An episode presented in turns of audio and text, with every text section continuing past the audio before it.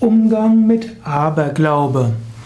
Wenn du jemanden triffst, von dem du annimmst, dass er abergläubig ist, dann kannst du überlegen, ist es wirklich Aberglaube? Vielleicht ist er ein hoffnungsvoller Mensch, vielleicht hat er ein tiefes Vertrauen.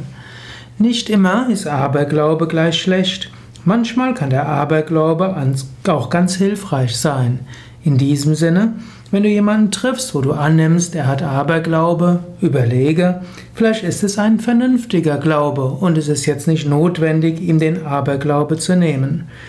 Wenn du, die, wenn du irgendwo das Gefühl hast, dass jemand anders einen Aberglaube hat, der ihn stört und behindert, dann überlege, wie du vielleicht dem Menschen helfen kannst, zu einem besseren Glauben, zu einem besseren Vertrauen zu kommen.